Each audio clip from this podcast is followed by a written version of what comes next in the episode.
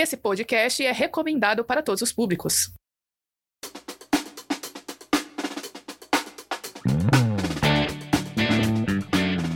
Olá, eu sou Vinícius e a ciência é sempre confiável. Alguns pesquisadores é que não são, né? Olá, aqui é a Maura e claramente o Vinícius roubou a frase que eu tinha escrito no início do roteiro e aqui vai o meu protesto. que é pecado. Em minha defesa não tava o nome de ninguém. Quem coloca o nome de quem fala o que no roteiro ali sou eu, então eu coloquei o meu nome. Ah, não, mas.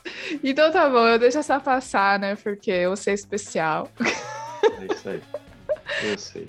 Gente, bem-vindo a mais um episódio do Origens Podcast. É muito bom estar aqui com vocês novamente depois de 15 dias para falar sobre um tema que é muito interessante para a gente até mesmo desfazer um pouco dessa visão inocente que as pessoas dizem, não, porque a ciência, não sei o quê.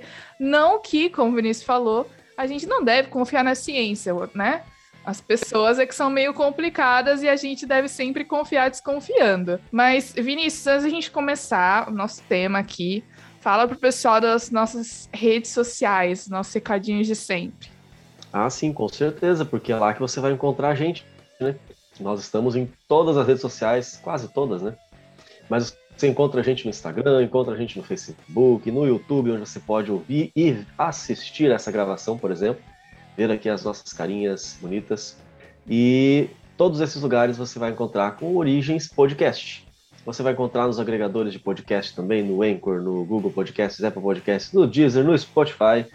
E tem mais coisa aí também que eu nem lembro. É só jogar lá Origens Todo Podcast. Lugar todo lugar. Eu acho que só Twitter que nós não estamos ainda. Não, é muito Mas trabalho. Pode, pode procurar, é, que a gente vai, você vai achar a gente lá, Origens Podcast. Aí você vê a famosa tartaruguinha fossilizada lá, com fundo amarelo, só tem nós.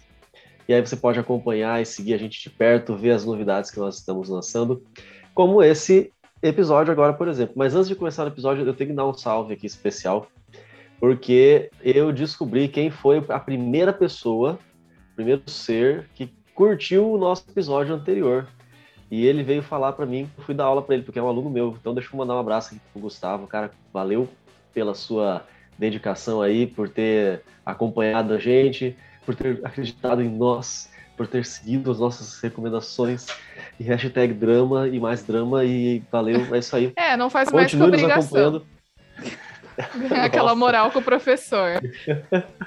é, faz sentido também. Ó. Já ganhou um monte de elogio aí ao vivo para o mundo inteiro. E eu quero desafiar você, Gustavo, a ser o primeiro a curtir de novo nesse próximo episódio. Mas, ô Vinícius, não vale só curtir e ver, tem que compartilhar também, né? Porque Com tem que certeza. chegar nas pessoas.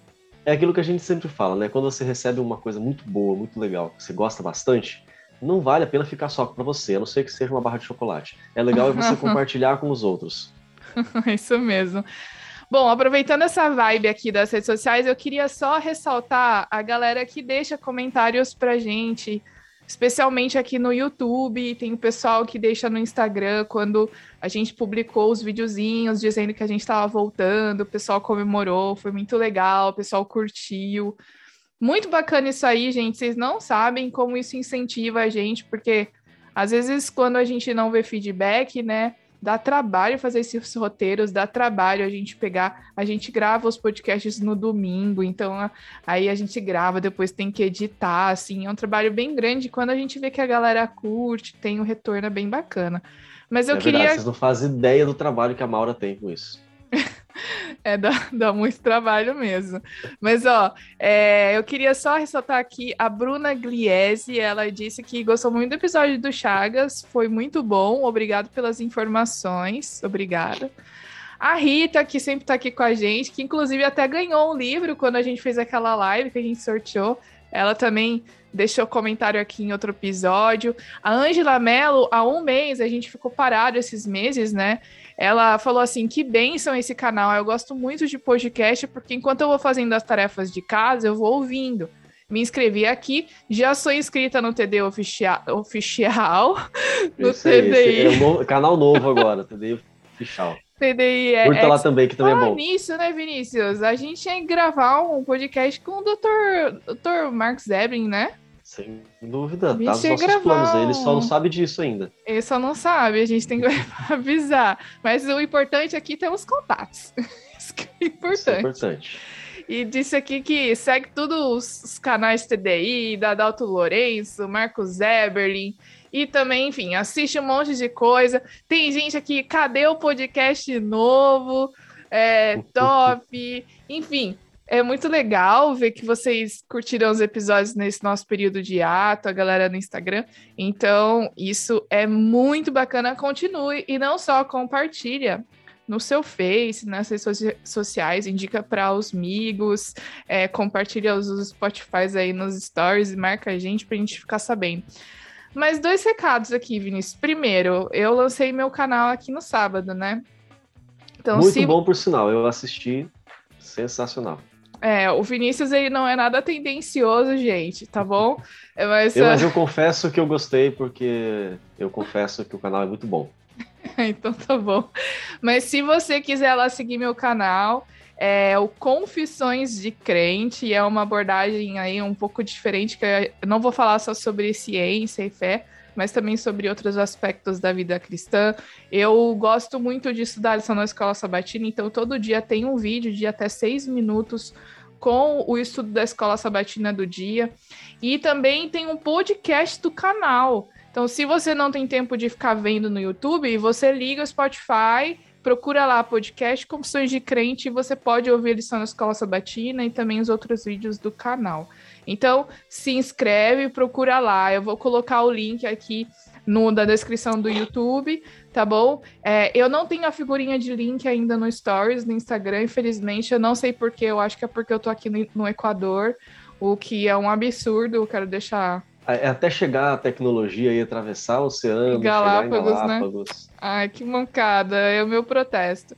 Mas tem um outro, um outro anúncio, Vinícius, a gente vai participar de um programa no domingo que vem, não vai? A gente vai gravar? Isso, é, é a gente sabe que quando a gente fala assim, no domingo que vem, ontem, Ah, é verdade, amanhã, desculpa, eu, é, eu, eu, a gente tá gravando, não estamos ao vivo, esquema temporal né? aqui, é, tá. Então, esse semana que vem, na verdade, é semana passada, esse domingo que vem, na verdade, é domingo passado. Então, é quando é nós falamos que domingo que vem nós vamos gravar um programa especial. Quando você está ouvindo a gente, se você, se você for pontual, entenda, no domingo passado nós já gravamos, foi um programa excelente, fantástico, você não pode perder. Viemos do futuro. Principalmente porque a gente estava ali, né, na gravação, no programa. Com certeza, a gente estava ali na gravação que ainda vai ocorrer. E eu já me perdi tudo, esqueci até o título. Você tá com o, o, o, a arte aí, Maura? Não, é, é, a gente vai dar, a gente vai dar detalhes para vocês uh, nos próximos dias. Então fique atento ao nosso Instagram, fique atento aí às nossas redes sociais, porque a gente vai compartilhar para você poder. Inclusive, a gente também vai pedir o vídeo para a gente publicar no nosso canal, né, Vinícius? É então... isso aí. Nós seremos, olha que honra, convidados especiais e isso é uma honra muito grande. A gente se sente bastante lisonjeado quando você que tem um outro canal nos chama para participar. Vai ser a segunda vez que nós vamos fazer isso, né? Fizemos Exato. ali um crossover muito bom com o pessoal do Quarto Homem. grande abraço para a galera lá do Quarto Homem, que, se não me engano, inclusive, semana passada teve postagem nova, teve podcast novo sendo lançado. Vale a pena acompanhar lá.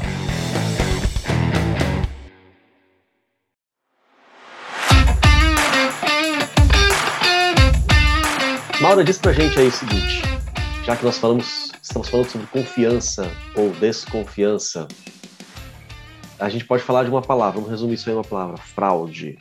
Será que isso acontece só na política ou na economia? Será que acontece na ciência? Mas diz pra gente primeiro, o que, que é fraude? Então, né, você que já está ouvindo o nosso episódio, você já viu pelo nome que é fraudes na ciência. É, então, a gente buscou nesse episódio falar de alguns episódios em que cientistas fraudaram as evidências, fraudaram as pesquisas e causaram muitos prejuízos, tá bom? Uh, e isso não foi sem querer, foi totalmente intencional e por querer mesmo. Mas a fraude em ciência ela é definida, como é muito claro, pela intenção de enganar comparada com o erro ou a falta de cuidado, que é essa falta de atenção. E ela é comumente uh, classificada em três categorias: fabricação, que é a invenção, falsificação ou plágio, tá bom? Lembra, gente, que todas as referências que nós vamos usar no nosso episódio estão disponíveis. A gente sempre fala, não confie na gente. Verifique nas referências, tá bom? Para vocês, até porque a gente tem pouco tempo e não tem como colocar todas as informações aqui. Mas, Vinícius, começa. Uau, bati aqui. Vinícius, começa falando para a gente da primeira e mais clássica fraude na ciência. Ah, essa daqui é ótima. Essa a gente vai sempre observar quando você fala de qualquer coisa de fraude na ciência, vai aparecer esse cidadão. É, mas antes de falar o nome dele, eu vou falar da historinha. Vamos contextualizar. Porque assim, você viu que a gente gosta de começar falando definição, a gente gosta de dar um contexto, para não acontecer aquele famoso é, erro que a gente vai chamar de anacronismo, que é quando você quer entender algo que não é do nosso tempo ou do nosso contexto, mas usando a nossa visão do nosso tempo e do nosso contexto. Quer dizer, você tira completamente o, o, o seja o objeto, ou seja o acontecimento, seja o evento, seja a fala, você tira completamente ali do, do contexto em que foi feito ou falado. E aí você desvirtua, você tira completamente o, o significado. Isso, isso é um tipo de fraude. Isso é muito errado. Então, quando a gente começa uma discussão, é bom a gente falar assim: peraí, vamos lá, esse termo que você está falando significa o quê? Porque muitas vezes para você significa uma coisa, para o outro significa outra coisa, e vocês começam a brigar falando exatamente a mesma coisa, um, do, um e o outro. Por isso é bom a gente fazer essa, essa definição. E o contexto também, para a gente entender o que está acontecendo. As coisas são muito mais do que simplesmente, oh, ele fez uma coisa e descobriu de repente que milagre, uma maravilha da natureza, enfim as coisas têm sempre uma história por trás. Isso é muito legal da gente ver. Então, começando em 1912, Charles Dawson, ele era um arqueólogo amador e ele alegou ter descoberto o, finalmente o elo perdido da evolução humana entre o homem e o macaco. É, quando a gente fala evolução do, entre o homem e o macaco, espero que você já tenha entendido, que a gente já falou isso várias outras vezes, que nós não defendemos que o macaco virou homem. O macaco e o homem, de acordo com a teoria da evolução, eles tiveram um ancestral em comum. É disso que nós falamos. Mas, nós, enquanto nós encontramos fósseis de diversos é, símios e encontramos fósseis dos humanos, muito dessa linha evolutiva ainda permanece completamente um mistério.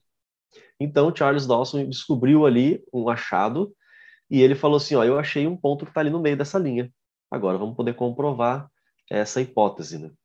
Vinícius, mas ele... assim, antes da gente continuar, eu acho importante a gente explicar para o pessoal o que, que é elo perdido.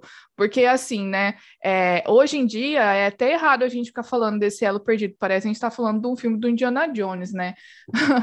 o, o, mais correto é forma de transição ou fóssil de transição. Explica para o pessoal o que, que é isso. Quando você ouve a, o paradigma que é, predominante hoje em dia na ciência sobre a, a evolução das espécies, você é, aprende que todos tiveram ali a sua ancestralidade comum, todos vieram de um ancestral só. Essa foi uma das principais ideias defendidas por Darwin e todos os seguidores de lá para cá. Teve algumas outras pessoas, mas vamos deixar só no Darwin. Isso é assunto para outro podcast.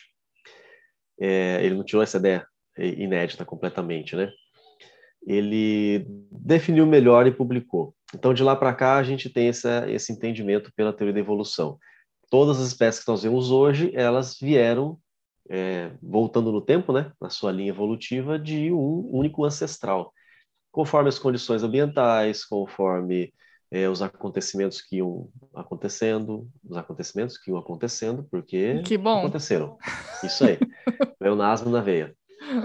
E mutações, redundância eventos genéticos, surgimento de novas informações, especiação.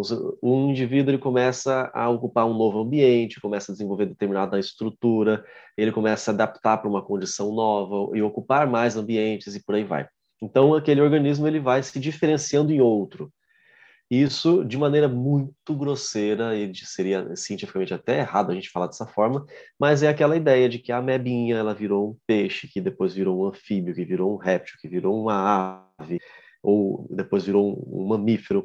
Essa, essa linha evolutiva, claro que nisso tem muito chão, né? muita coisa passando por ali. Mas a gente encontra o peixe e a gente encontra o anfíbio. Isso tudo está nos fósseis. o que, que a gente não encontra? Todas essas formas transicionais, essas formas de transição entre o peixe e o anfíbio. Porque se o peixe continuou o seu processo de evolução até que uma das suas formas fosse o anfíbio que a gente encontra, então a gente tem que encontrar os fósseis não só do anfíbio e do peixe, mas de todas essas formas de transição. E esse é um dos questionamentos que a teoria da evolução recebe. Por que, que a gente não encontrou nenhum deles até hoje? Aí que entrou Charles Dawson. Ele falou assim, ó, eu achei uma dessas formas de transição entre o símio lá atrás e o ser humano de hoje. Na verdade, Vinícius, só uma, uma coisa aqui importante é que uh, tem cientistas que falam que existem essas formas de transição, principalmente por, é, em relação a alguns animais, por exemplo, como a evolução do cavalo, né? Aí, em relação à evolução do peixe para o anfíbio, tem o tic-talic.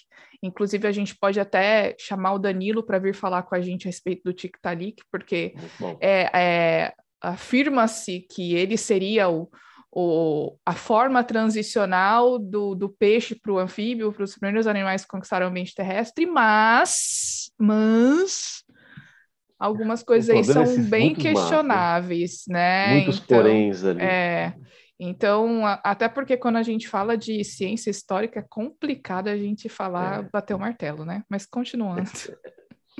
É como quando a gente fala, por exemplo, do mamífero que voltou para a água, e aí os mamíferos marinhos, baleias, por exemplo, é. eles tiveram essa origem. Depois que o mamífero conquistou o ambiente terrestre, ele voltou para a água. E aí você, é. você teria as patas se diferenciando em nadadeiras.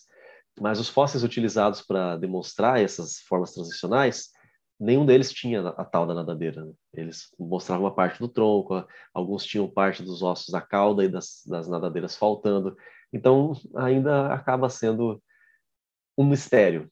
É, Esses elos tem... continuam perdidos. Algumas coisas realmente são bem questionáveis, é por isso que a gente precisa olhar a evidência e estudar e pensar, né, até que ponto a interpretação do cara, que a gente vai ver aqui que foi uma grande parte, e até que ponto a, e a história que a evidência conta, né? Mas até okay. que ponto é verdade, até que ponto a pessoa quer forçar ali uma é... determinada interpretação.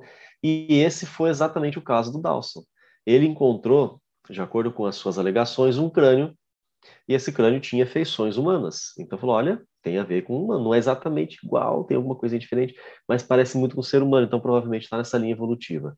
Ele achou isso naquelas camadas de rocha do Pleistoceno. Se você procurar né, no Google ali a, a, coluna geológica, uma daquelas camadas é o Pleistoceno. Então foi ali que ele encontrou isso perto, isso foi na Inglaterra, né, em Sussex, perto da vila de Piltdown.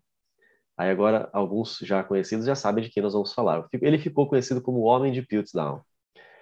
Dawson ele escreveu para um, um, curador de geologia do Museu de História Natural na época, que era o, o Dr. Arthur Smith Wood, Woodward, quase acertei o nome dele de primeira. E, e, falou desse achado dele.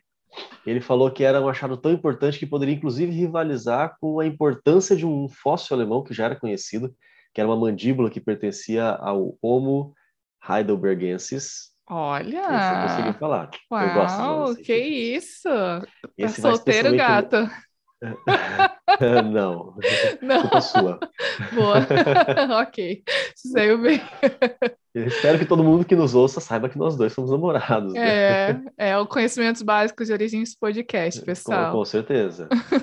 que a importância dessa tal mandíbula é que seria a primeira espécie humana a viver em ambientes frios, a se adaptar em ambientes frios. E isso foi um achado muito importante na Alemanha, e aí o Dawson falou, ó, eu achei um, algo que pode ser tão importante quanto, se não mais.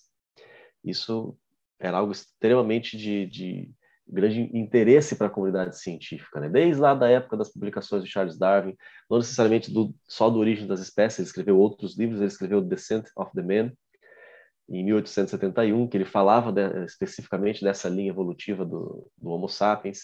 Enfim, dada toda essa importância, ele estava todo contente com essa divulgação desse fato. Estava no hype da, da teoria da evolução, né? Então vem o boom da origem das espécies, aí depois ele publica a descendência do homem, né? Que é esse Descent of the Man. Ele, ele, ele, ele, publica a origem das espécies em 1859, esse Descent of the Man 1871, que por sinal é uma obra racista, que ele chama algumas, alguns índios ou como os aborígenes, por exemplo, como se eles fossem formas mais primitivas da evolução do homem, como se o homem branco ele fosse o mais evoluído. É... É, hoje ele seria cancelado no Twitter. É, mais ou menos, né? Porque a gente sabe que tem, ele tem os seus. É, ele tem os seus os seguidores. De plano, né? É, é assim. Sempre tem. Mas então... quando você então observa a fundo a, a ideia dele, ele vai dizer que essa evolução ela continua e você consegue observar ela em andamento, Exato. inclusive nas raças, nas diferentes raças e por aí vai. Exato. Então, inclusive, isso deu até ideia de, do darwinismo social, que inclusive fazendo nosso merchanzão aqui, né? Nós temos um episódio que a gente comenta um, um... quando deu ruim na quando ciência. deu ruim, um dos primeiros Origens Podcast. Foi o terceiro comenta... ou quarto episódio lá, aquela primeira série que a gente comentou sobre é, ciência. Volta sobre... lá e ouve darwinismo social, vale a pena rever essa parte aí. Mas beleza, vamos continuar aqui, Vinícius. A gente tá, a gente tá assim, tipo, viajando hoje muito. Ah, mas é gostoso, né? E hoje, hoje é que a gente lembra, também, né? Então... Faz o link, assim, da, das coisas, uhum. dos assuntos que são, são relacionados, igual o é Chagas com Homem-Aranha. foi, foi ótima a, a sacada ali do, do Chagas com o Homem-Aranha. Muito okay. boa. Inclusive, deixa eu só abrir outro parênteses, desculpa. Eu ia colocar vamos essa lá, errata. Temos bastante parênteses ainda para colocar. Eu ia colocar essa errata no início do episódio, mas eu acabei esquecendo. Eu comentei no episódio passado que o, o Aranha, lá, aquele brasileiro da ONU, ele foi responsável pela formação da Organização das Nações Unidas, mas na verdade não foi isso. O Oswaldo Aranha, ele foi muito importante no estabelecimento do Estado de Israel, ele foi um diplomata brasileiro e que foi muito importante nessa negociação para a fundação do Estado de Israel, que é aquela coisa do pós-guerra muito louca depois, né? Então teve esse brasileiro que foi bem importante, só corrigindo aqui o erro do episódio passado. Mas agora a gente já fecha parênteses e já pode voltar. É isso aí, porque o nosso compromisso é com a verdade. com certeza. então, o Charles Dawson, que fez aquela, aquele achado incrível, de acordo com ele, ele era, ele era armador, mas ele chamou um profissional, o Dr. Arthur Smith Woodward, curador de geologia do Museu de História Natural. E eles passaram a trabalhar juntos, eles fizeram outras descobertas, eles continuaram escavando naquela região e encontraram dois molares, dentes, uma mandíbula, fragmentos do crânio e algumas ferramentas primitivas que eles sugeriram que eram do mesmo indivíduo. Então, ali o indivíduo e as suas ferramentas. Ajuda até a a entender o comportamento, que era um indivíduo que utilizava ferramentas. Olha só que importante.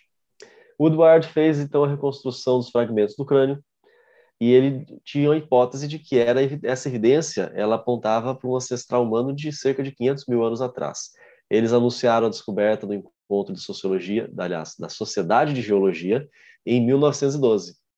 E essa história, ela foi, depois dessa apresentação toda eloquente, ela foi aceita pela maior parte dos seus colegas.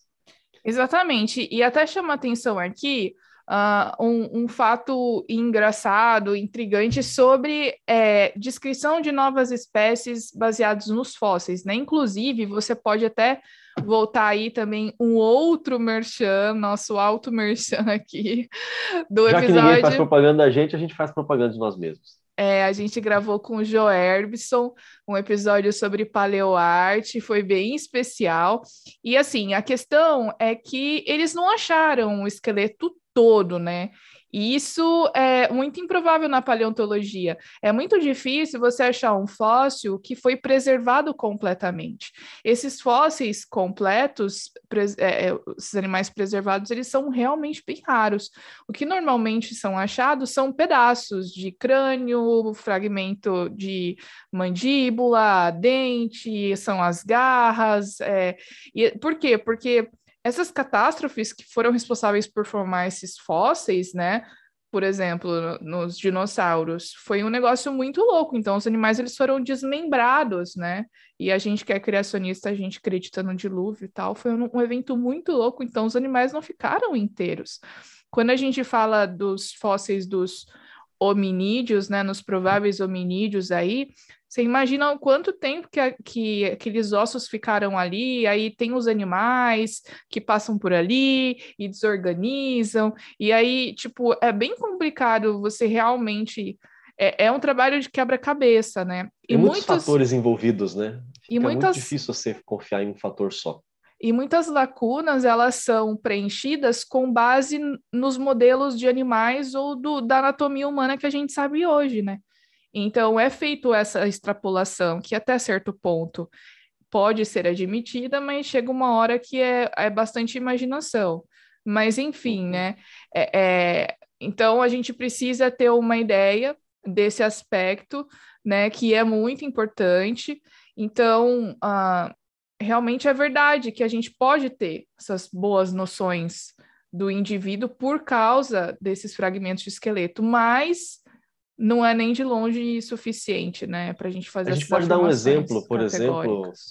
Eu estou um fazendo exemplo, muitas exemplo, palavras repetidas hoje. É, eu que Isso é gosto é de usar, por exemplo, você está me imitando. Observando um dente, você tem uma diferença muito gritante entre o dente de um ser humano molar, por exemplo, que é aquele que fica lá atrás, que serve para moer, você aprende lá na escola que ele moe os alimentos, fica batendo assim na moeda, e um dente de um tubarão, que tem aquele formato bem pontiagudo e a base bastante larga até, comparada, comparada com todo o dente.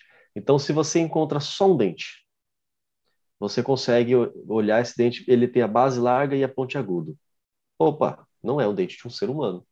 Ele vai ser um dente de um tubarão. Então já vem na tua cabeça um formato padrão. E ele não vai ter pernas, braços, cabelo, não vai usar óculos, é, enfim, não vai ser um ser humano. Não vai ter as feições do ser humano, porque você já sabe que aquele dente ele não é um dente de um ser humano que você encontraria no ser humano. Você encontraria no tubarão. Mas esse processo tem limites. Por exemplo, você não tem condições de dizer se era um tubarão. Assim, estou falando de maneira bem, bem grosseira você não tem condição de dizer, a princípio, se ele era um tubarão martelo, se era um tubarão tigre, se era um tubarão branco, se era um megalodon, se era não sei mais o que. Ah, mas o dente deles são diferentes. Mas e se for um filhote de megalodon e um branco adulto?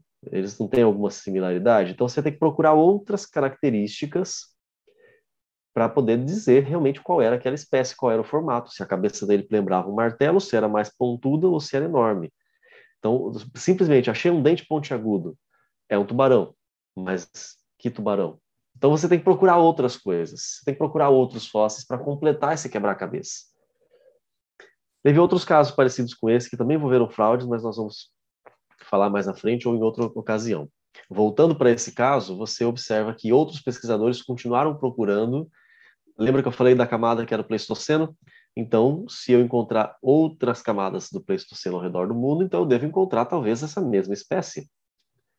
E encontraram realmente outros fósseis na China, na Indonésia, na África. E olha só que interessante, nenhum deles tinha as mesmas características peculiares, aquela combinação encontrada em Piltdown. Era único aquele. Quando chegou em 1949, com o desenvolvimento de mais tecnologia, novos métodos de datação, um outro especialista geólogo também do Museu de História Natural de Londres, o Dr. Kenneth Oakley, ele descobriu que aqueles artefatos, aquelas ferramentas, elas tinham apenas algumas centenas de anos. Elas eram da Idade Média. Lembra que ele tinha sido datado em 500 mil anos mil. atrás. Então agora não, é só algumas centenas de anos. Então é impossível que aquela, é, se, se, aquelas ferramentas pertenciam de fato àquele homem de Piltdown, então, esse não era mais a forma de transição, porque nesse período já existia Homo sapiens. Esse já é uma já foi uma, uma, um grande baque ali naquela história toda. Depois dessa inconsistência, um outro biólogo, também antropólogo, Dr. Joseph Weiner, algo parecido com isso, e um anatomista especialista nessa área, Wilfrid Legros Clark, os dois eram da Universidade de Oxford. Eles trabalharam junto com o Dr. Oakley para testar a idade dos achados de Piltdown. E quando descobriram os resultados, eles mostraram que aqueles fragmentos do crânio e os fragmentos da mandíbula eram de pelo menos, pelo menos duas espécies diferentes. Opa, acendeu uma uma luz vermelha ali. Uma era um humano, a outra era um outro tipo de primata. Provavelmente um orangotango. Aí o pessoal já começou a ficar com a pulga atrás da orelha, né? Eles demonstraram ainda, conseguiram demonstrar que foram usadas lixas para deixar aqueles ossos e os dentes com a aparência de humano e a, aparentar ser mais velho do que realmente era. E aí também submeteram a substâncias químicas para ter esse mesmo resultado, para parecer que era mais velho. Isso tudo foi descoberto com essas novas, esses novos achados. E eles também descobriram que aquele local e os restos que foram plantados em Piltdown, é, eles foram encontrados, é, o, o, próprio local foi pintado para parecer também mais antigo. Quer dizer, todo um cenário foi montado para dar suporte àquela farsa que o Charles Dawson estava. Com outras tecnologias como ressonância magnética, porque hoje em dia fica muito mais difícil de você falsificar, né? Eles usaram é, essas técnicas para descobrir que aqueles ossos eles foram recheados. Então, ressonância magnética você sabe que é aquele tipo de análise que você enxerga por dentro sem abrir, de maneira bem, bem simples aqui. Eles descobriram que os ossos foram recheados com cascalho para que eles parecessem mais pesados, para parecer mais como fósseis. Né? Quando você tem o processo de petrificação, que é essa, esse, essa fossilização em que os componentes orgânicos eles são substituídos por minerais, então ele vai ficar mais pesado. Se você já teve a oportunidade de segurar um fóssil na mão, fóssil de um peixe, por exemplo, ele é muito mais pesado que é o peixe. É uma rocha, né? É uma rocha. Ele se transformou numa rocha, ele foi mineralizado, ele foi petrificado. Aquilo que era material orgânico foi substituído por minerais, então ele se torna mais pesado. Como fazer isso com um osso que não é um fóssil? Taca cascalho dentro, foi isso que eles fizeram. E esse cascalho tem a mesma composição do local de Piltdown onde os outros fósseis foram encontrados. Quer dizer, ele, o, o Dawson realmente ele montou todo um cenário ali para enganar muita gente e realmente ele conseguiu enganar muita gente. Que ano foi que ele publicou a 1912, sua 1900, né? 1912. Esses achados de, de, fraude começaram em 1949. Então, foi depois que menos, ele morreu. É, pelo menos 37 anos em que as pessoas simplesmente acreditaram nele porque ele falou. E pronto. Isso é muito, muito complicado, muito perigoso. Não acredite em algo que alguém falou simplesmente porque ele falou. Vá atrás das benditas fontes. E ver também o que, que outros pesquisadores dizem, né? Por isso a importância da gente ter os artigos científicos que são revisados por pares, por pessoas da mesma área, especialistas, que vai passar pelo crivo ali, né? Agora, por que que o Dawson ele teria feito essa, essa fraude? Né? Por que, que ele teria feito toda essa encenação? Bom, tem alguns motivos. Alguns que são aventados aí, algumas razões, podem ser o desejo que ele tinha em ser reconhecido pelo seu trabalho e fazer parte da Royal Society em Londres. Ele e a sua esposa enviaram mais de 50 cartas para a sociedade pedindo esse reconhecimento, mas nenhuma dessas cartas teve a, a resposta que eles esperavam, né? Então, eles ficaram aí, tiveram que apelar, né? Os documentos, fotos e os achados originais, eles ainda estão preservados no Museu de História Natural de Londres. É por isso que, ao longo do tempo, os pesquisadores puderam revisitar esses achados e fazer todos esses testes que o Vinícius falou, porque ficou tudo preservado no museu. Mais pesquisas, olha só. É aquela coisa, né? A pessoa às vezes não tem a, a competência necessária para conseguir uma publicação. É, às vezes não é nem questão da relevância do trabalho dele, é a exigência que a revista que publica pede. Não alcança e tenta, tenta, manda, manda, não aceita. Ah, então vamos, vamos apelar. É. é como se é como mais recentemente a gente encontra pessoas assim, ah, eu não estou dando certo com a ciência, vamos falar mal, sei lá, das religiões, e aí faz sucesso. É tipo isso, né? E o, o problema é que ele queria ser reconhecido, só que ele não estava achando. É, ele não estava conseguindo ter nada que é um, como que eles chamam, groundbreaking, nenhuma coisa que fosse assim divisor de águas, né? Então ele forjou isso aí. Outros pesquisadores então mostraram que o Dawson, o Dawson, ele foi responsável por pelo menos 38 falsificações como algumas escritas romanas e uma estatuata estatuata e uma estatueta. Você consegue, vai lá. Escavada. e uma estatueta que foi escavada por ele no final dos anos de 1800. Ele conseguiu esse reconhecimento, então, que foi temporário, né? Mas foi com uma grande. Não, agora, agora ele tem um reconhecimento mesmo definitivo. Só que o reconhecimento dele é de um grande farsante. Que triste. Agora, imagina os outros cientistas, aqueles lá atrás que aceitaram os trabalhos do Dawson sem questionar ou conferir. e depois perceberam que foram enganados. Eu não queria estar na pele desses. Né?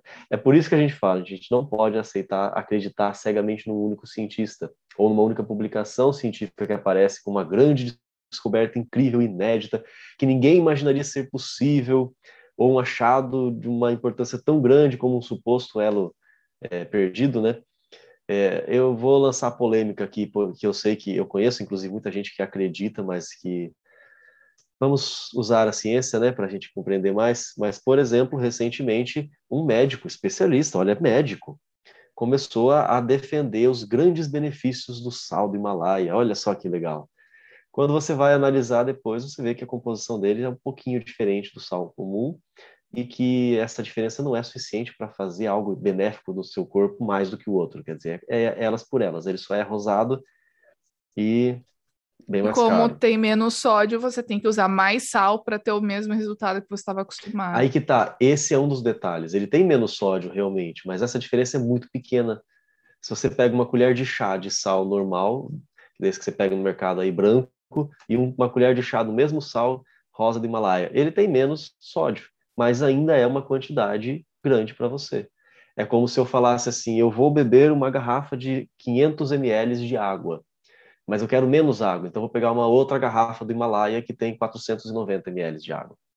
Na, na, prática não faz muita diferença, né? Esse que é um detalhe importante. Ah, mas ele era médico, ele está falando tal coisa. Quantas vezes a gente ouviu nesses últimos meses ah. aí, por causa da pandemia, ah, mas é um médico defendendo tal tratamento, mas é um outro médico indo contra aquele tratamento. E como que a gente faz? A gente se perde? A gente deixa de acreditar na ciência? Não. Você vai comparar as evidências de cada um. Vai que algum deles está fazendo uma farsa como essa. Nós vamos falar de outras farsas daqui para frente. Tem mais algumas aqui. Aí você consegue não ser enganado. Vamos então para nossa segunda história de fraude aqui. Cadê a galera do K-pop? Uma história da Coreia do não. Sul. Ai, eu tô Caí, cansado. Né? Caímos, né? rebaixamos o nível do podcast agora. Eu só não vou colocar uma musiquinha do K-pop por causa do, dos direitos autorais, mas imaginem aí a musiquinha do, da, dos das galeras é, cantando. Não faça isso. Tem outros motivos pelos quais você vai colocar essa música do K-pop. Gente, o Vinícius que não deixa, tá? Enfim, deixa abaixo.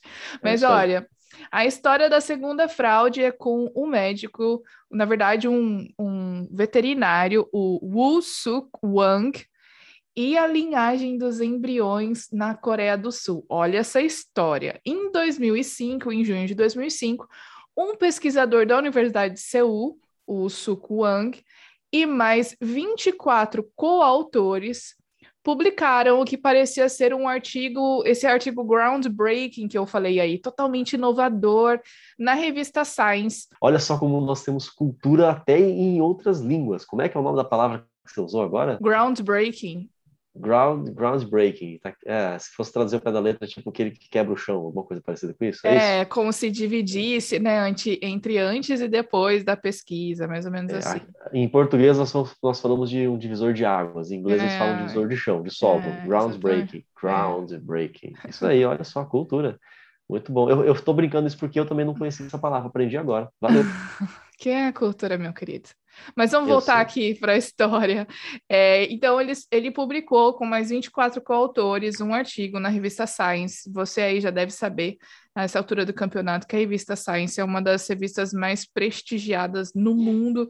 E você publicando um artigo lá, tipo, é realmente um grande adendo aí para o seu uma grande edição para o seu currículo, mas, enfim, nesse artigo eles alegavam que eles estabeleceram 11 linhagens de células-tronco contendo DNA de células somáticas de indivíduos da pesquisa. Então, o que, que, ele, que, que é isso aí para a gente traduzir? Células somáticas, gente, são células que não são as células reprodutivas germinativas. É, as células reprodutivas é o espermatozoide e o óvulo. As somáticas são todas as outras. Então, no processo é, de transferência, a gente já vai explicar daqui a pouquinho, ele diz que criou 11 linhagens de células diferentes com várias células do nosso corpo e usando um processo que a gente já vai explicar. Vamos seguir então. Em março de 2004, a equipe de pesquisa do Dr. Wang já tinha publicado um artigo aparentemente importante em que ele alegava que ele obteve essa linhagem de células com o DNA de um dos participantes da pesquisa. Então, ele tinha um grupo de pesquisa, um grupo de participantes, e ele disse que ele conseguiu uma linhagem de células com um dos participantes. Você já vai entender o porquê que isso é importante. Se esses dois artigos fossem realmente válidos, eles representariam um passo bem significativo para a pesquisa com células-tronco embrionárias humanas, já que eles teriam demonstrado a viabilidade de uma técnica conhecida como clonagem terapêutica. Então, vamos explicar agora o que, que é essa, essa técnica de clonagem terapêutica, né? Para vocês poderem entender melhor. Essa técnica de clonagem terapêutica, o que, que os pesquisadores fazem? Eles pegam o núcleo de uma célula somática, que pode ser qualquer célula do seu corpo, exceto as germinativas. Pode ser uma célula da pele, pode ser uma célula do osso, pode ser uma célula, Isso. sei lá, de, de cartilagem. Qualquer célula. Eles pegam esse núcleo e transferem para um óvulo de outra pessoa, tá bom? Então, eles fazem uma transferência e estimulam esse óvulo com esse novo núcleo, com ali umas, uma série de estímulos, para que ele comece a se transformar e a se desenvolver como um embrião. E aí, então, essas uh, células troncos são uh, coletadas do embrião. Então, basicamente, o que, que ele afirmou? Ele falou o seguinte: olha, gente, eu consegui aqui 11 tipos de células fazendo essa clonagem. Eu peguei o núcleo de um, um participante da pesquisa e transferi para essas células, e olha, deu certo, funcionou, Top. É, você, deixa eu fazer um acréscimo aqui. Você imagina uma pessoa que sofre de uma doença degenerativa cerebral, por exemplo, Alzheimer, Parkinson, sei lá uma doença em que o cérebro começa a se degenerar, ele começa a se desfazer, talvez, vamos dizer assim. Ele Ou uma lesão de medula, né, também. Ou você teve uma lesão, pô, também, você sofreu um acidente, ficou tetraplégico, porque aqui na cervical rompeu a medula, e aí você não tem mais como unir aquelas células, enfim. O que que isso, eh, esse, essa doença faz? É você ter menos tecido para as coisas funcionarem, então elas não vão funcionar não é o tipo de coisa que você pode fazer um transplante, por exemplo, o rim está falhando, você faz um transplante de rim, se não tiver rejeição, o teu corpo aceita aquele rim, você vai ter um rim funcionando. Não dá para você fazer isso para curar Alzheimer, por exemplo. Mas e se, isso são tudo possibilidades, ainda hoje são possibilidades é, que o pessoal trabalha demais, tem muito interesse de fazer isso, pra, por isso que a gente fala clonagem terapêutica, porque tem um objetivo de, é. de tratamento. E se eu obtiver células tronco células totipotentes, ou pelo menos pluripotentes. O que, que é isso? Dentro de cada célula do teu corpo você tem o DNA. O DNA, ele é, essa molécula ela tem toda a receita de todas as funções, todos os produtos que o seu corpo faz. Em cada célula do teu corpo você tem aqueles 23 pares de cromossomos. Todos ali vão dizer qual é a vão dar a receita, vamos dizer assim, para cor do cabelo, para cor do olho, para o formato do teu corpo, para é, qual proteína você produz, seja numa célula do sangue, seja numa célula do osso, o que, que vai se manifestar numa célula é, de cartilagem, o que, que vai se manifestar numa célula muscular, o que, que vai estar silenciado no neurônio, o que, que vai estar silenciado, enfim. Tudo isso está em todas as suas células. Então ali você tem DNA, só que uma parte desse DNA está inativado. Por exemplo, no teu neurônio está inativado aquela parte do DNA que vai é, ensinar a célula a produzir actina e miosina, que são proteínas para contração muscular. Não é músculo, é neurônio, então essa parte está silenciada. E a parte que produz neurotransmissores está ativa. Já na célula do músculo, aquela parte do DNA que faz o código para os neurotransmissores está inativo, e a parte do DNA que codifica proteínas como actina e miosina para contração muscular está ativa. Então, é, aí você tem esse detalhe. Eu não consigo pegar uma célula do músculo e colocar no cérebro para ela virar neurônio. Mas lá atrás, lá no embrião, ele é totipotente. O que, que significa? Ali eu não tenho a célula diferenciada ainda. Ali o DNA está inteiro com possibilidade de ser ativo. Então eu pego essa célula, isso agora são as hipóteses. Se eu pegar essa célula que pode se transformar em qualquer outra célula do corpo e eu colocar lá, lá no cérebro onde tem uma lesão, onde tem lá o resultado da degeneração por Alzheimer, será que essa célula-tronco ela se diferencia em neurônio e retoma aquele espaço que foi perdido e você tem um tratamento para Alzheimer. Então, olha como é que é importante esse tipo de pesquisa e como está sendo bastante é, valorizado, porque você pode estar tá falando de, de, da cura de doenças que não se tem cura. E isso para o mundo inteiro. Nossa, isso aí vai ser o dia que alguém conseguir isso, pode escrever, vai ganhar Nobel. Inclusive, assim, né, Vinícius, é, é, essa explicação que você deu é importante, porque quando as células elas são extraídas nesse momento do embrião, que é num momento específico do desenvolvimento embrionário, porque as células ainda não receberam, não passaram pelo processo de diferenciação. Então, a célula do cérebro que o Vinícius falou recebeu um estímulo e começou a produzir o tecido nervoso, assim como os outros tecidos. Agora, nesse momento específico do desenvolvimento embrionário, que é aquele momento nos primeiros dias da mórula, né, que é uma massa celular com células sem diferenciação, isso estava sendo testado essa, essa viabilidade. Por que, que e, e por que isso é tão importante? Porque isso uh, tira a chance de ter rejeição quando tem transplante de órgãos, né, a pessoa ela tem que tomar remédio o resto da vida porque ela tá com um tecido que não é dela. O, te o sistema imunológico dela vai ser estimulado porque vai combater uma coisa que não pertence a ele. Então, o seu sistema imunológico vai querer o tempo inteiro destruir esse órgão. Então, a pessoa ela toma um remédio para imunodepressor para abaixar suas defesas para que o órgão não seja atacado né? Agora, quando você pega as suas próprias células, então, quando pega um núcleo da minha célula, coloca num óvulo e estimula esse embrião, eu estou usando a minha informação. E aí eu não tenho rejeição. Mas aí a gente tem alguns problemas éticos também, né, Vinícius, que hoje tem se discutido bastante. Com certeza. É, você já a... viu aí que você tem a vantagem para transplantes, você tem vantagem para tratamentos de doenças degenerativas. E aí, se você vai tirar uma célula do embrião nossa, vai matar o embrião. Claro que hoje em dia você consegue fazer isso sem matar o embrião.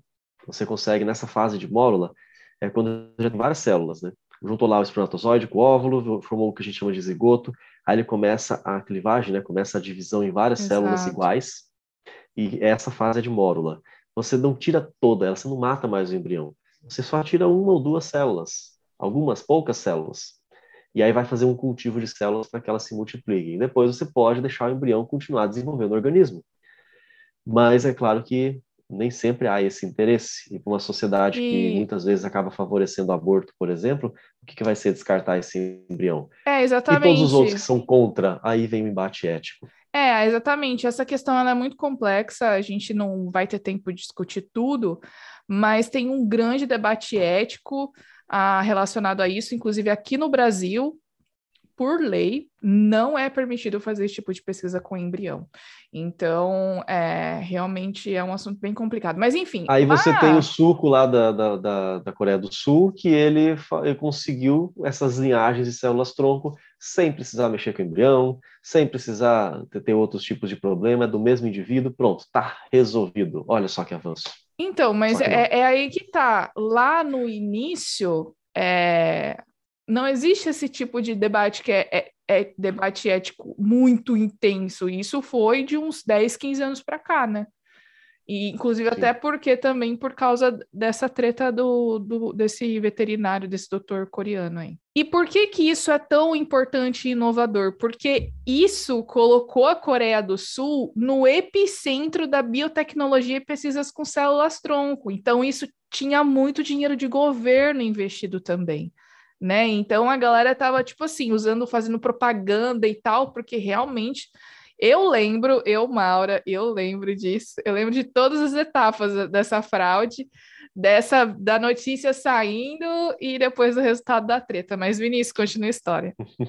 É, eu vou lembrar só da notícia, eu não vou lembrar do, Ai, você é muito novinho, né? Coisas. É, sim, com certeza. Não, mas é porque nessa época, 2005, eu estava terminando o ensino médio ainda, coitado de mim.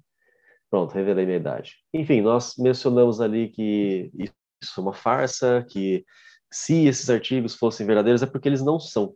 Realmente, você teve o início desse desmoronamento no próprio, na própria época lá do, do, dos artigos, pouca coisa depois, só quando um dos pesquisadores do grupo do Dr. Wang era o Gerald Schatten, Ele disse que o Dr. Wang mentiu sobre a origem daqueles óvulos usados. E claro que o Wang negou as acusações, né? Ele, ele foi admitir o erro bem depois, no final do ano de 2005, só que ele admitiu que ele tinha errado. Né? Aí as coisas começaram a piorar, porque assim, você descobre que um cara errou alguma coisa, você vai vasculhar para ver os outros erros dele. Como a gente falou do Charles Dawson, descobriram do homem de Piltdown, aí começaram a pesquisar outros achados dele, acharam mais 38. É que às vezes é só a ponta do iceberg, né? Então os caras Exatamente. criam um comitê de investigação, aquela coisa toda. Uhum. E aí isso aconteceu com o Wang também. É, ainda naquele mês de dezembro de 2005, quando ele admitiu que mentiu, a revista Science recebeu uma denúncia anônima de um pesquisador afirmando que duas das fotos das células tronco do artigo de 2005 estavam duplicadas.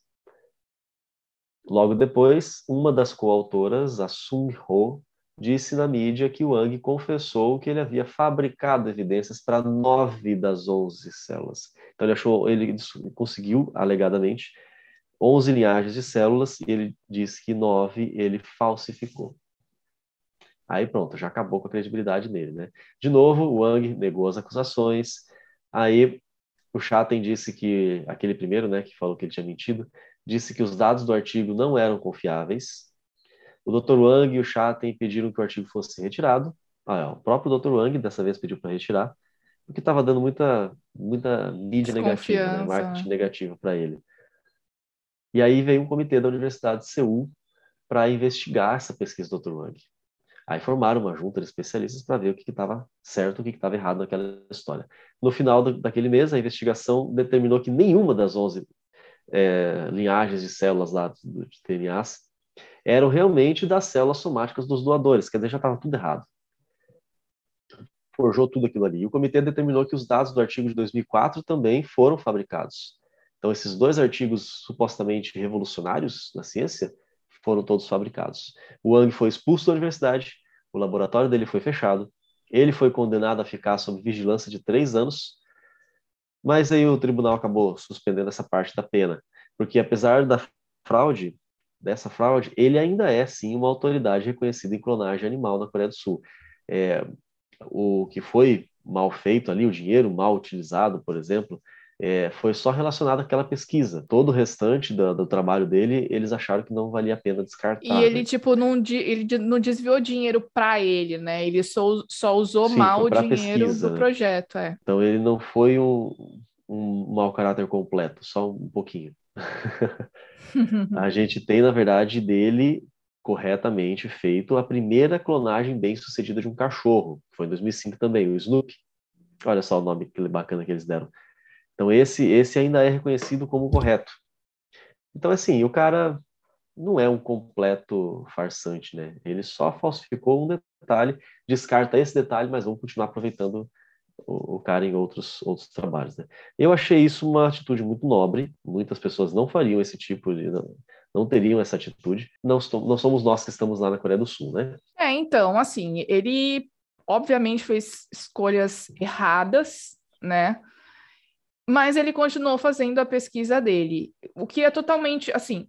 A fato dele ter feito a, a falsificada é totalmente condenável, né? Mas ainda assim, é, hoje na Coreia do Sul é possível você fazer clones de cachorros. Inclusive tem uma atriz americana chamada Barbara Streisand que ela fez um clone de uma cachorra dela que havia morrido e hoje ela tem duas cachorrinhas que são clones. Então as pessoas realmente virou um comércio lá e essa clínica teve uns investidores que investiram aí no doutor e aí isso pelo menos é bem sucedido e realmente é um comércio importante.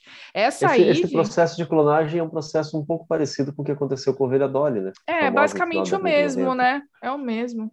É. Podemos falar sobre isso no outro episódio, olha só Exato. já temos um tema para isso. Que consiste em pegar o núcleo da célula do cachorro colocar no óvulo de um cachorro também e estimular para que o embrião se desenvolva, né? Então, é, eles fazem isso tranquilamente hoje na Coreia. Essa fraude, gente, do doutor, do, do doutor, uh, como que é o nome dele, gente? Wang. Socorro, Wang. Wang.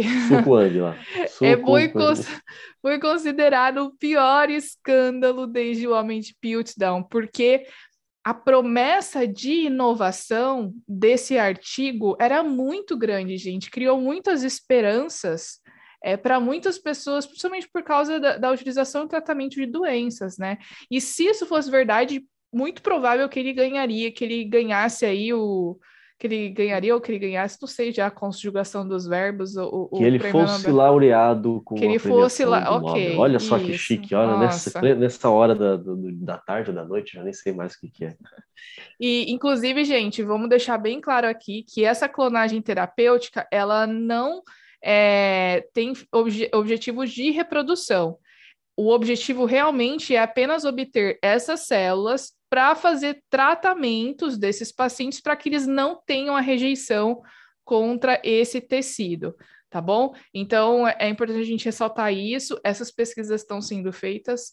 É muito importante porque realmente é um tipo de tratamento que, se um dia der, realmente for largamente utilizado e der certo, tiver um protocolo para isso, realmente tem potencial para salvar muitas vidas. E a gente vai de novo falando de fósseis, mas agora vamos viajar para o Himalaia. Alguns, algumas fontes vão dizer que essa é a maior fraude científica do século XX. O geólogo e paleontólogo Vish, Vishva, ah, esse eu não sei como é que se pronuncia, Vishwa. É, eu acho que é Vishwa Gupta. Em Gupta, vamos ficar com o Gupta, pronto, o Gupta está mais fácil. Ele é geólogo e paleontólogo. Gupta, Dr. Gupta, nem sei se é doutor, deve ser, da Universidade de Punjab, na Índia.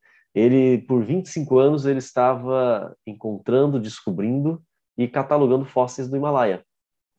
Na realidade, haviam sido adquiridos de coleções de várias partes do mundo. Ó, já vamos direto aqui para o veredito dele. Ele buscava esses fósseis nas coleções e falava assim: ah, isso aqui foi lá do Himalaia. Ele chegou a publicar 455 artigos no meio acadêmico, científico, artigo científico é a moeda, vamos dizer assim. Então ele é um cara bem rico em prestígio científico. É, 181 desses era apenas dele, ele era sozinho. O único autor.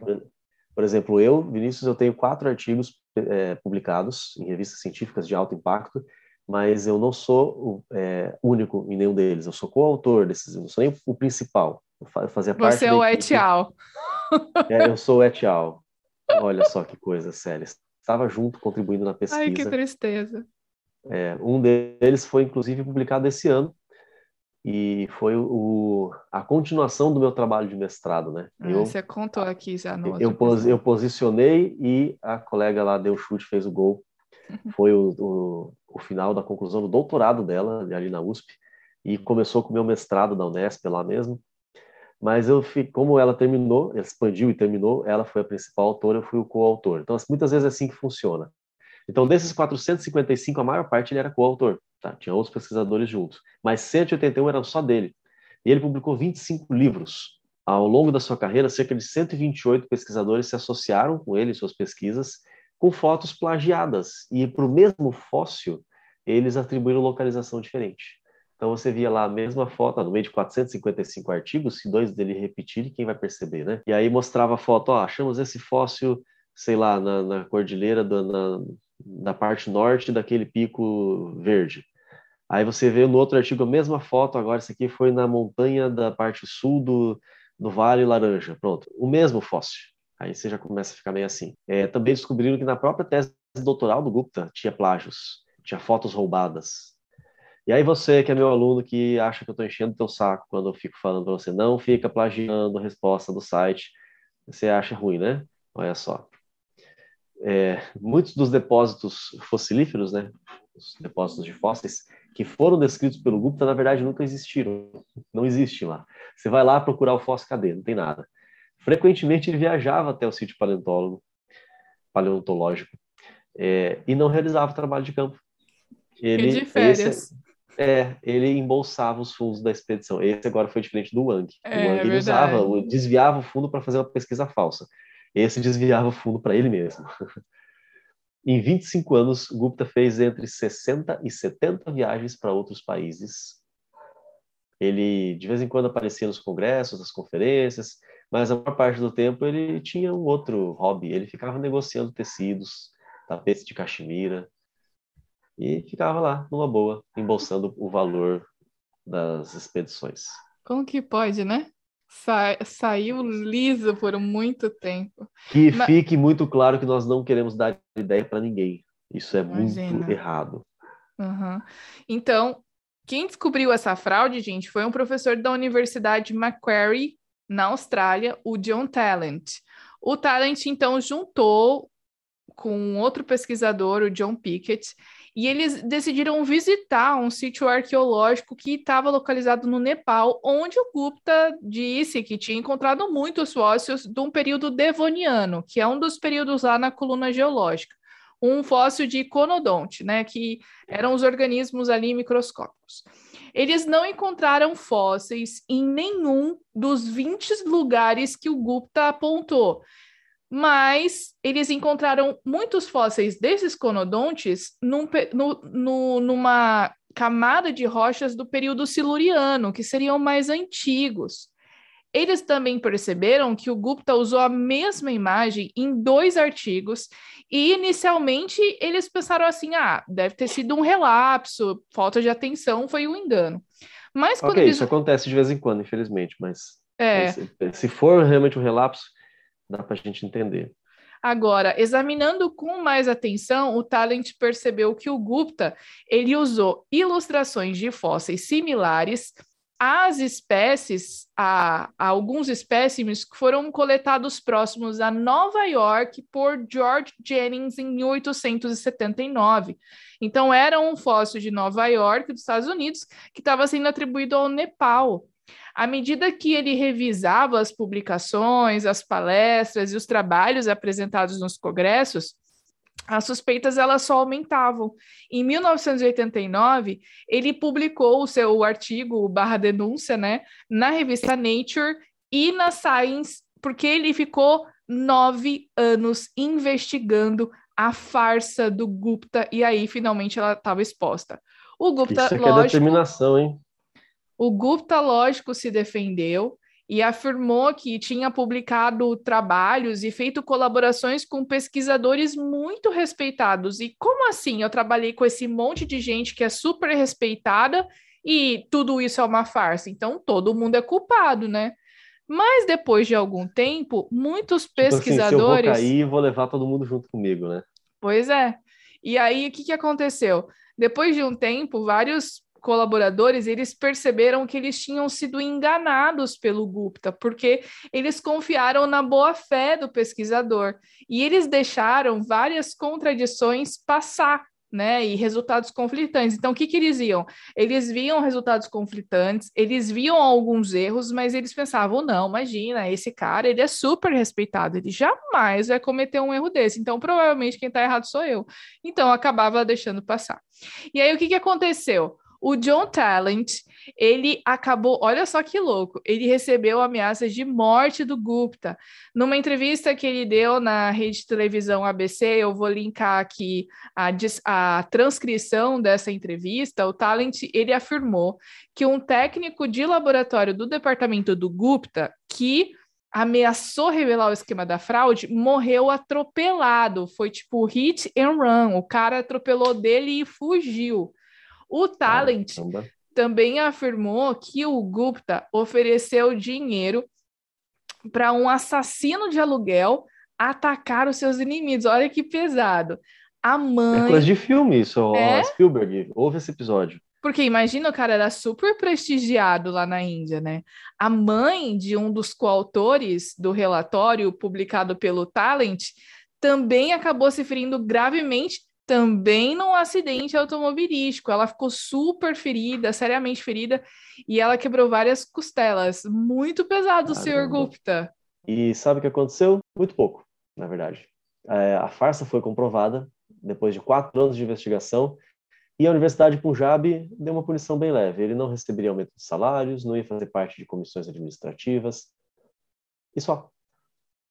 Mais nada. Quer dizer, tudo isso que o cara fez, ele só não vai aumentar o salário, não vai fazer parte de comissão administrativa só, mas pode continuar fazendo tudo que você faz. Essa decisão, inclusive, fez com que a própria universidade tivesse sua credibilidade científica afetada e perdesse financiamentos. O Gupta, e, e, e foi o crime compensa, porque ele só foi se aposentar em 2002, normalmente, como qualquer outro, com todos os seus altos benefícios.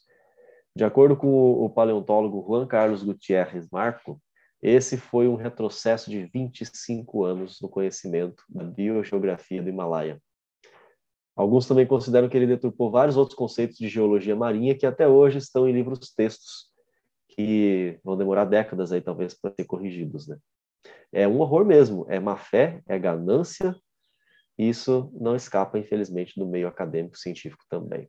Você imagina o tanto de gente que já não usou esses 400 e poucos artigos em referências dos seus Nossa artigos, senhora. essa reação em cadeia?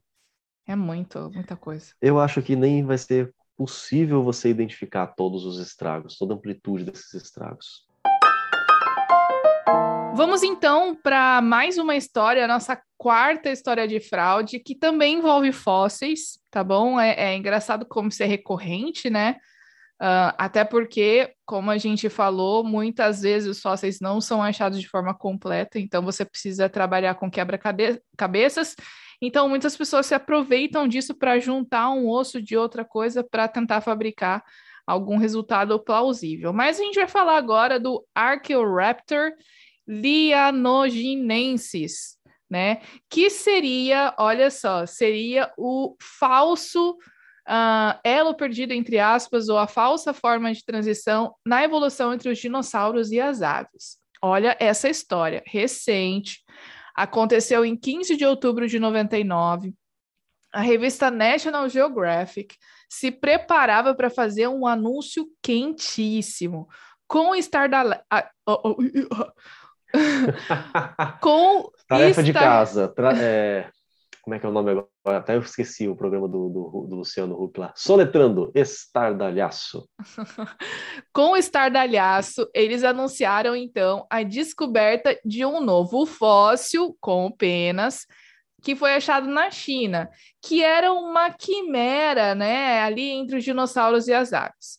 Um time, então, de paleontólogos amadores, entusiastas e a equipe editorial estava por trás da nomeação da espécie do Archaeoraptor lianoningensis. A descoberta sairia então na capa da edição da revista em novembro. A capa da edição dessa revista, gente, vai estar tá na capa do, do podcast no Spotify. Então você provavelmente está vendo essa imagem aí, tá bom? Um artigo, nesse artigo aí, ele mostrava uma arte conceitual do animal coberto por penas que foi descoberto alguns anos antes.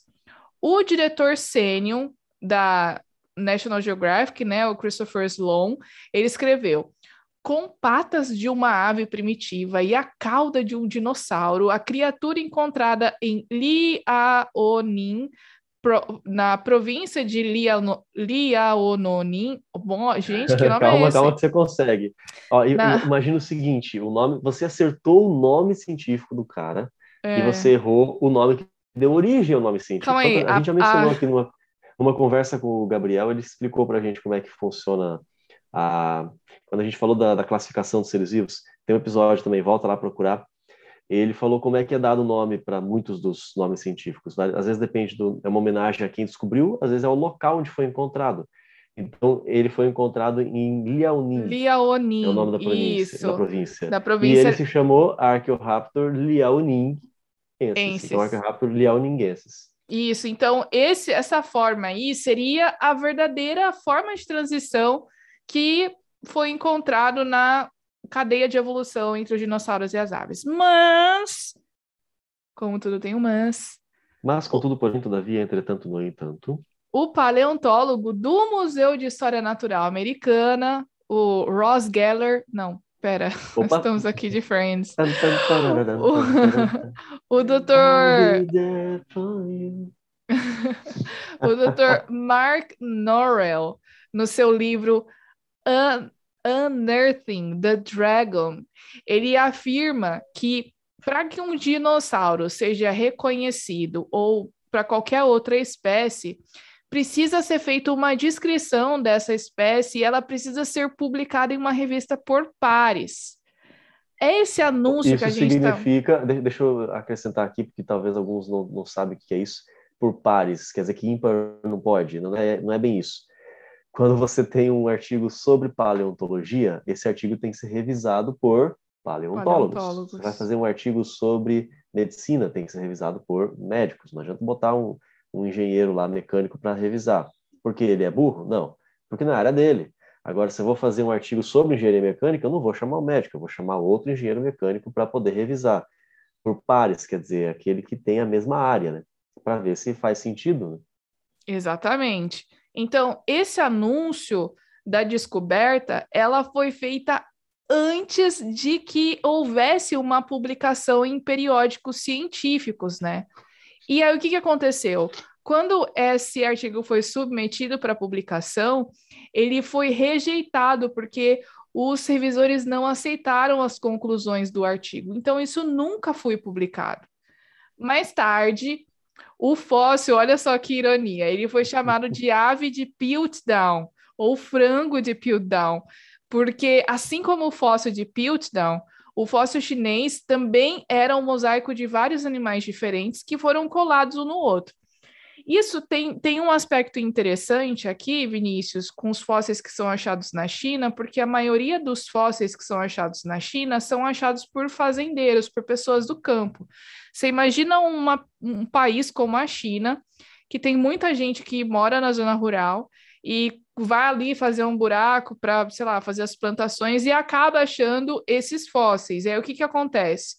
No momento em que eles foram tirar esse fóssil, eram amadores que estavam fazendo, né? Eles foram tirar, o fóssil quebrou. E aí eles acabaram pegando outras partes de outro fóssil que estava ali perto na região.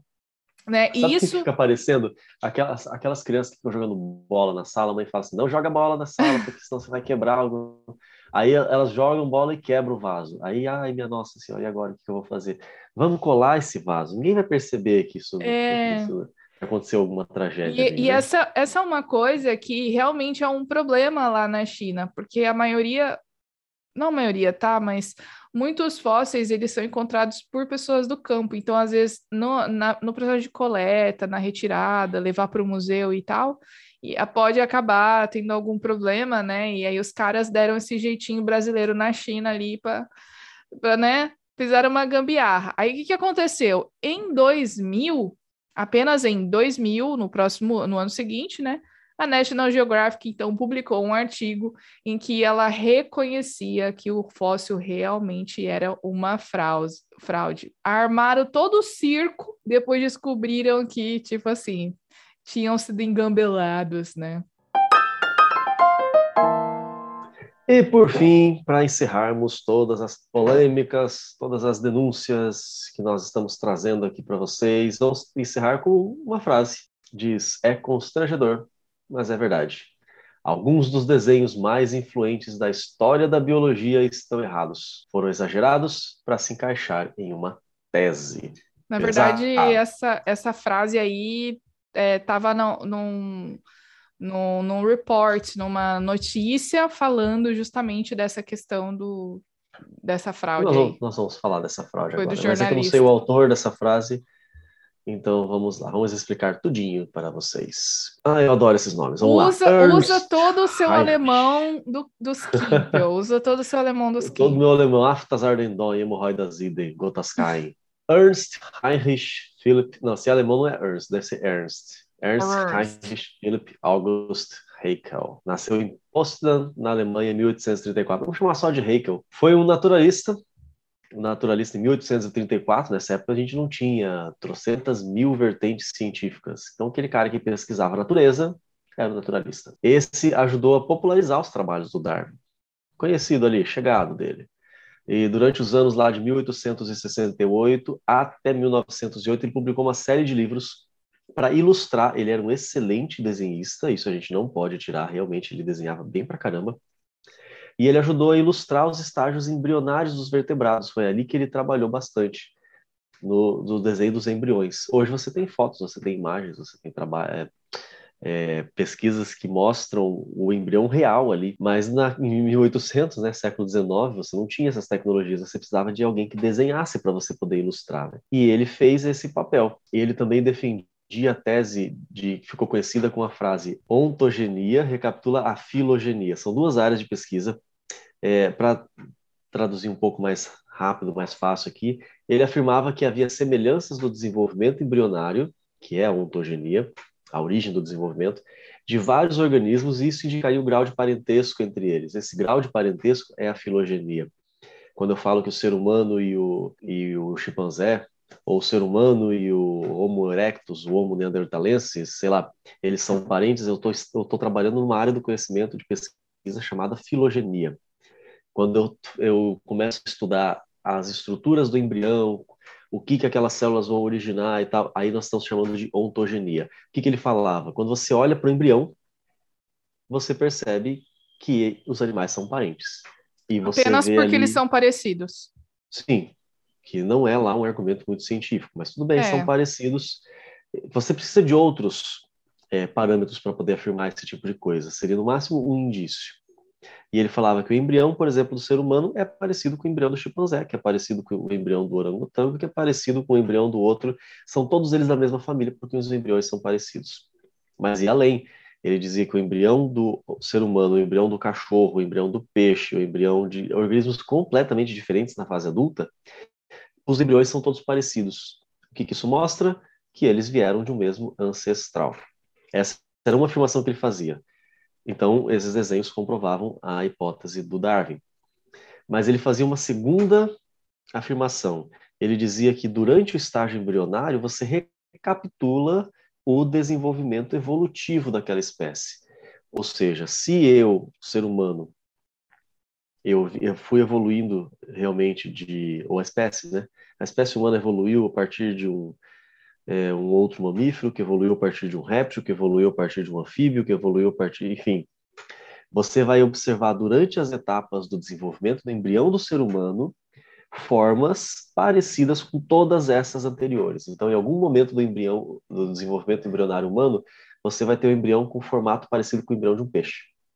Um, pouco, um pouquinho depois, você vai ver o embrião com formato de um parecido com um anfíbio e assim por diante, como se ficasse ali registrado no desenvolvimento do embrião toda a sequência evolutiva daquele organismo.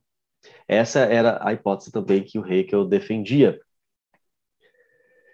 É, por exemplo, você observa, uma coisa realmente você observa que no ser humano, algumas etapas antes de nascer, você parece ter algo semelhante a fendas dos seus pescoços, como se parecesse aquelas as guelras dos peixes adultos, né? Isso foi algo que o Reiki diz, ó, oh, tá vendo? Viu? Aquilo que eu falei tá, tá certo. Se tem outra função, outra, ou é só uma parte do desenvolvimento, aí ele não estava querendo saber. Mas é parecido, então a hipótese dele ficou certa. Essa teoria, essa hipótese, né, ela ficou conhecida como teoria da recapitulação. Agora você já sabe o que, que o Reiko defendia, esses dois pontos. Essa hipótese ela foi muito aceita, ela exerceu muita influência durante todo o século XIX. Até porque, assim, né, isso apoiava muito a teoria do Darwin. O, o Haeckel, ele pegava várias coisas que o Darwin escrevia e traduzia para alemão. Ele era, tipo, muito fã do Darwin. E, inclusive, é assim... É, BFF. Então, na, nas publicações do Haeckel, ele organizou esses desenhos numa sequência comparativa e ele destacou as similaridades e borrou algumas diferenças, o que era bem impreciso, né? Num dos livros dele, que foi publicado em 1868, em alemão, e depois em 1876 em inglês, o Reque usou um desenho de um embrião de cachorro no 25º dia de gestação, que já havia sido publicado por outro autor em 1845, e um desenho da quarta semana de gestação de um ser humano, publicado por outro autor em 1851. Além disso, ele aumentou 3,5 milímetros na cabeça do embrião do cachorro e diminuiu 2 milímetros no desenho do cabeça do embrião humano, além de alterar algumas regiões desse embrião e especificamente nos olhos, tá bom? O Haeckel, ele era um naturalista, hábil desenhista e, como a gente já falou, muito apoiador do Darwin. Ele ignorou completamente outras publicações que contradiziam as suas próprias ideias. Segundo ele, A Origem das Espécies, o livro do Darwin, né, era um documento político que afetava as visões pessoais, científicas e sociais. Além disso, o Haeckel usou essa evidência na similaridade dos embriões uh, e na teoria de recapitulação né, do desenvolvimento para concluir, olha só que pesado, que os brancos eram evolutivamente superior a pessoas de outras raças que correspondiam a estágios anteriores dos brancos europeus. Aquela coisa que a gente já falou. Olha só que absurdo. Que foi inspirado pela publicação do Darwin na Descendência do Homem, né? Que é uma visão totalmente deturpada e racista. Pois é, e não demorou muito, felizmente, para que essa farsa fosse descoberta. 1874, antes mesmo da publicação em inglês do livro, é, que a Maura mencionou ali, os desenhos dos embriões de Haeckel foram revelados como falsos. E ele foi, então, condenado em um tribunal universitário, confessando, confessando apenas a falsificação de alguns dos desenhos, forjados para dar maior credibilidade. Ah, o desenho é meu mesmo, eu faço o que eu quero, mas assim, é só para poder dar, deixar um pouquinho mais é, legítimo, né? Incrível a minha contar, teoria, né? né? Isso. Ele omitiu completamente estágios mais iniciais dos embriões. Embriões é boa. Uau, agora eu fui longe. Dos embriões Alguma professora de português está se revirando no túmulo. Misericórdia. É... Me perdi completamente onde eu estava, aqui nos embriões. É. Enfim, ele omitiu completamente os estágios iniciais dos embriões, que são muito diferentes, completamente diferentes. Ele, entre si, né? Quando você compara lá um mamífero, um peixe, um réptil, entre vários mamíferos diferentes, são bilhões completamente diferentes. Ele omitiu todo, tudo que era diferente, só mostrou aquilo que era um pouquinho mais parecido e ainda deu aquela espichada, não achatou outro, tornou outro mais cabeçudo.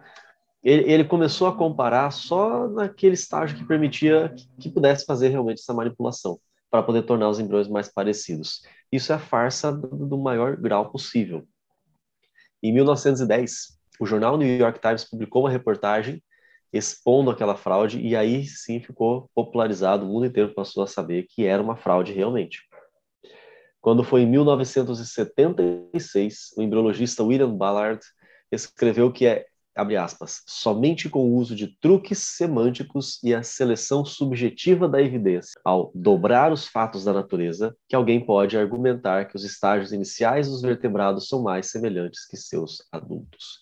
Fecha aspas. Ou seja, ele está dizendo assim: só quando você força demais a barra, demais mesmo, além dos limites imagináveis, é que você vai é, argumentar que os embriões são parecidos. Quando foi em 97, 1997, gente, esse assunto está rendendo.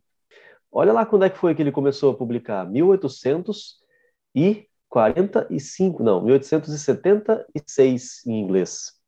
A versão em alemão foi 1868 já tem mais de 100 anos.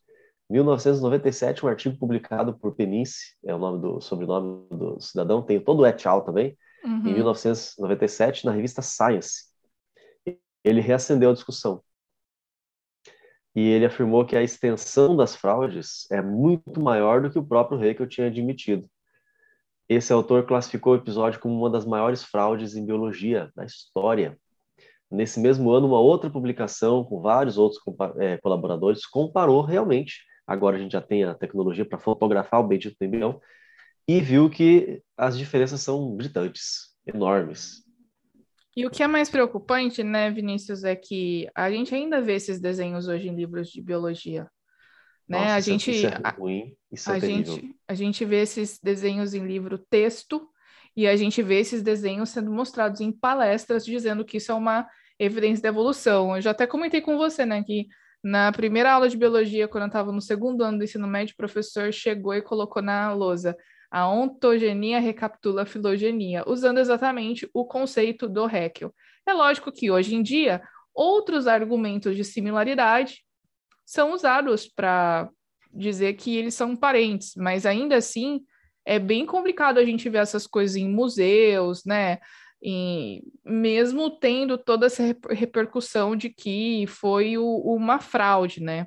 É, onde seria o lugar que você deveria ver a coisa do jeito certo, aprender do jeito certo em escolas, em museus, instituições de pesquisa e universidades, na verdade eles continuam propagando aquilo que está errado. E talvez, o pior, alguns deles nem sabem disso mais, porque eles aprenderam quando era criança que era daquele jeito, nunca foram atrás para ver se é verdade. Quantas vezes nós já falamos aqui nesse podcast para você não acreditar, vai atrás das fontes. Inclusive, Mas você quando... não acredita, aceita do jeito que é, e aí você interioriza aquilo para você aquilo é um fato incontestável. Quando você vira professor, você propaga a mesma informação e os seus alunos, coitados, o professor que disse, então deve ser verdade. Eles vão acreditar, porque eles não têm a mesma experiência que você. E assim vai, mais de um século e essa fraude continua sendo perpetuada. Inclusive, às vezes, quando a gente até pergunta, ou essas, algumas pessoas são questionadas, por que, que isso ainda está no livro didático, né? E o pessoal responde: ah, porque é uma forma didática de você falar de evolução. Tá, mas você está usando uhum. um exemplo errado, né? Uh, só para representar esse pensamento, Robert J. Richards, num artigo que ele publicou na Biology and Philosophy, Philosophy em 2009, ele argumenta que essas acusações elas são é, baseadas em pressupostos falsos para ter uma campanha aí de descrédito para o Heckel, né? E inclusive ah, dizendo que esse é um argumento criacionista, né? É um argumento que é muito usado pelos criacionistas e estão só por causa disso, como se os criacionistas tivessem inventado isso. Mas Bom, é um argumento verdadeiro, então a gente aceita, ué. Exatamente. Então é sempre importante a gente dizer, gente, argumento de similaridade, seja esse genético, molecular, etc., é, é um pressuposto da teoria da evolução. Se existe similaridade é porque eles têm o mesmo ancestral, ou porque vieram de um ancestral comum. Esse é um argumento filosófico. Não é possível testar. Uhum. Não é possível testar tá bom? Em não muitos passa por aquele milhões de anos. falsibilidade, que é o que a gente sempre vê em ciência. É, a gente, a gente, né, Vinícius, assim, uhum. tem evidência que realmente, quando você observa eventos de especiação, você vê que realmente indivíduos de, de, do mesmo gênero, por exemplo, eles têm similaridade. Agora, uma coisa é você afirmar isso baseado em algo que foi documentado e que tem sido observado e você fazer uma extrapolação para milhões de anos. Esse é o problema. Então, dizer que a macroevolução são muitas microevoluções é, uhum. acumuladas, e isso é um exercício de fé, tá bom? Ainda mais então... quando a sua fonte de, de dados são desenhos. Exatamente. Depois dessas cinco fraudes terríveis da ciência, que acredito que pelo menos algumas dessas você já deva conhecer, se você não conhecia todos, pelo menos algumas você já deve ter ouvido falar alguma vez na tua vida. Agora você já sabe que há um contraponto, vá atrás, leia, estude, pesquise e veja se a gente está falando a verdade. Ou se a turma do passapano do rei lá está falando a verdade, que é só uma conspiração, porque tadinho, ninguém gosta dele uhum. e a uhum. gente quer maltratar, fazer bullying com o coitado. E não porque ele fez um monte de fraude lá atrás. Espero que você tenha gostado desse episódio. Particularmente foi um episódio que eu gostei bastante de fazer. Meu nível de energia aqui, como diria certo filósofo brasileiro, o brilho tá lá em cima. é, recomendo também, se você, você deve saber de quem é, se não souber, me pergunte no privado. Inclusive, Vinícius, é bom a gente reforçar novamente o que você falou no início. Não é só porque a gente apresenta essas fraudes que aconteceram, e não são as únicas, tá, gente? Tem, assim, uhum. muitas centenas de pessoas que tentaram dar aquela engambelada. Não é só porque isso acontece que a gente vai desconfiar do conhecimento científico, tá bom? A, a ferramenta, as ferramentas da ciência são muito confiáveis, as pessoas aqui não são. A gente aqui, né, bicho ruim mesmo. Aí que tá. E fuja daquele tipo de argumento assim, a ciência já comprovou que o sal do Himalaia faz bem para a saúde. Vou voltar de novo nessa história de sal. Eu, eu sei que eu vou arrumar briga com alguns aí, mas, gente, eu tô com a ciência do meu lado. Vá uhum. atrás também para você ver se eu estou falando a verdade ou, ou se, se é realmente uma fraude ou se eu que estou errado. E aí me mostre se eu estiver errado, porque eu gosto de aprender e eu gosto de mudar as minhas opiniões se eu realmente estiver errado. Espero que você tenha gostado, espero que você tenha aproveitado bastante. A gente se encontra no próximo episódio do Origens Podcast e tchau. É isso, pessoal. Até a próxima. A gente se encontra. E é isso daí. Vamos começar? Eu ia falar alguma coisa, peraí. É, tá bom. Tá. Isso, isso, isso, é uma coisa muito legal de colocar assim no final, quando acaba tudo, tipo, erros de gravação. Vamos começar e você fica olhando pro nada, assim, contando os, os carneirinhos. Eu ia falar, eu ia falar alguma, alguma coisa. coisa, eu ia falar alguma coisa, mas tá bom, então tá. Muito bem. Maura, diz pra gente aí o seguinte: